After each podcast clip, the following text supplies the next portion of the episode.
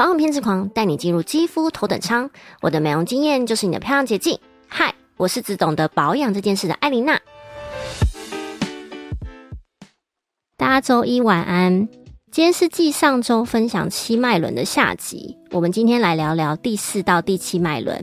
那话不多说，一样在开始分享之前，这个频道主要是在聊皮肤管理、体态控管、医美健身跟如何吃的漂亮。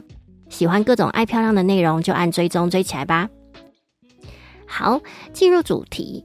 第四脉轮是心轮，心轮对应的位置是上胸腔、上半背部，还有心肺呼吸功能相关的。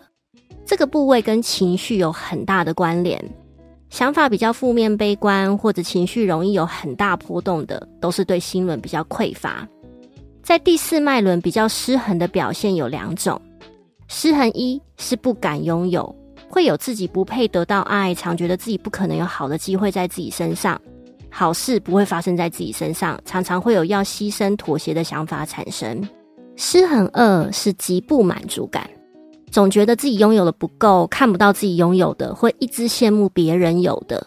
这些类型的失衡比较不会对别人付出自己的真心，也会给人一种很难相处、难接近的感觉，总想要掌控他人来满足自己的内心。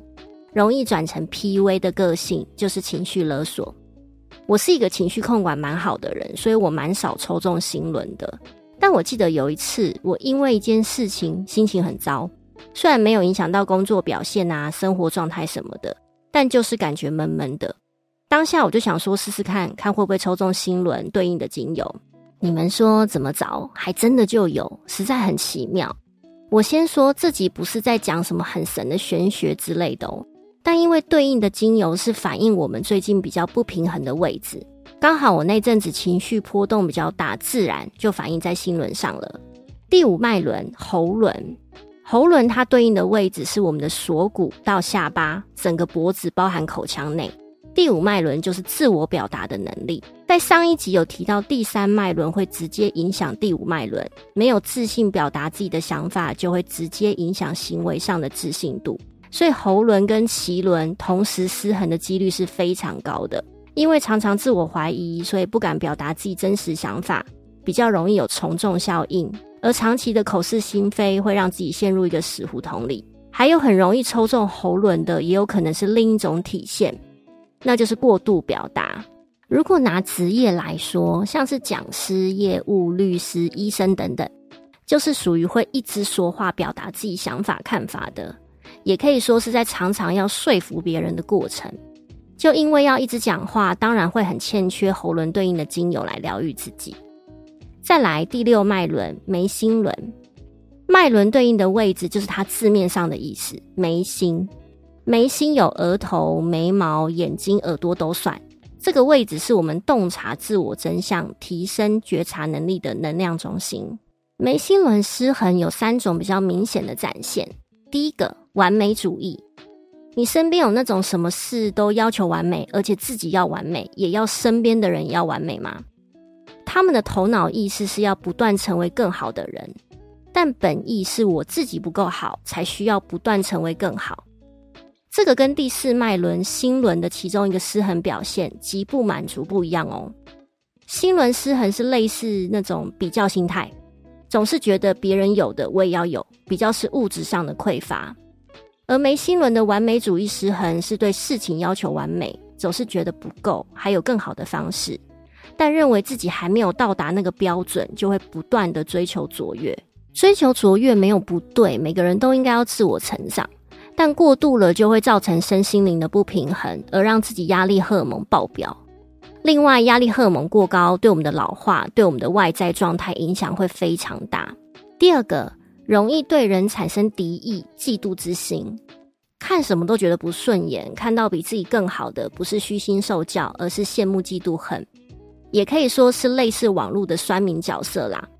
不会思考为什么别人可以这么成功，而是暗自的嫉妒，小话不断，爱么么。第三个，耳根子硬。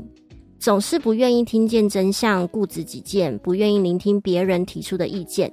这类型的失衡，连聆听自己真实的声音也不愿意。最后，第七脉轮顶轮对应的位置就是我们整个脑跟这里的神经。它跟我们的睡眠、思考有很大的关联。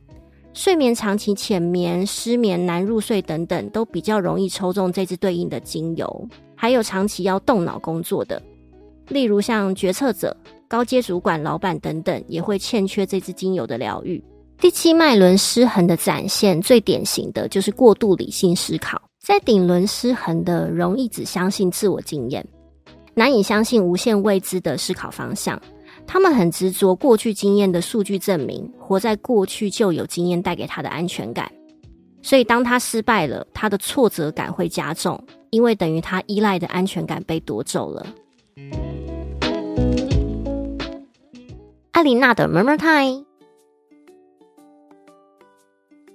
我自己在家有一小组的七脉轮精油，我们每天的身心灵状况一定都不一样嘛，所以我蛮常在抽精油的。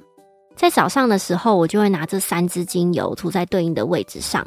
可能有一部分是心理作用，但有涂精油的那天就觉得是美好的。我一开始也很难接受这种很不科学的事情，但实际了解后，发现欧美国家真的是有芳香疗法的老师，还需要考执照呢，证实精油的芳香疗法是真的对我们身心灵平衡非常有帮助。我自己爱上了，也真心推荐七脉轮，你们都可以尝试看看。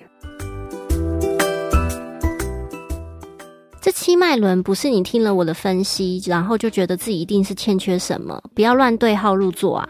七脉轮之间是互相影响的，每个人每天都有可能抽中不一样的精油，只是比较容易失衡的，大家都差不多。除了是我们身体情绪的反应之外，跟原生家庭所影响的潜意识也很有关系，所以没有好或不好。这套芳香疗法带给我们的是身体被放松了，心灵被疗愈了。身心都得到释放，自然皮肤跟状态就漂亮了。这是我想给你们的另一种关于美的观念。好啦，今天的分享就到这边了。听完这两集，想问问大家，会想尝试看看七脉轮的芳疗吗？一会觉得很有趣，想试试看。二还好，我还是相信医美跟保养品的效果。三不会，跟玄学一样，没有科学根据不考虑。在留言处跟我分享吧。下一次想跟你们分享脸部老化的过程。你知道我们是怎么慢慢变老的吗？所谓显老的样子是什么呢？怕老的你，下礼拜一样要来听我说话哦。下周一见，我是艾琳娜，晚安。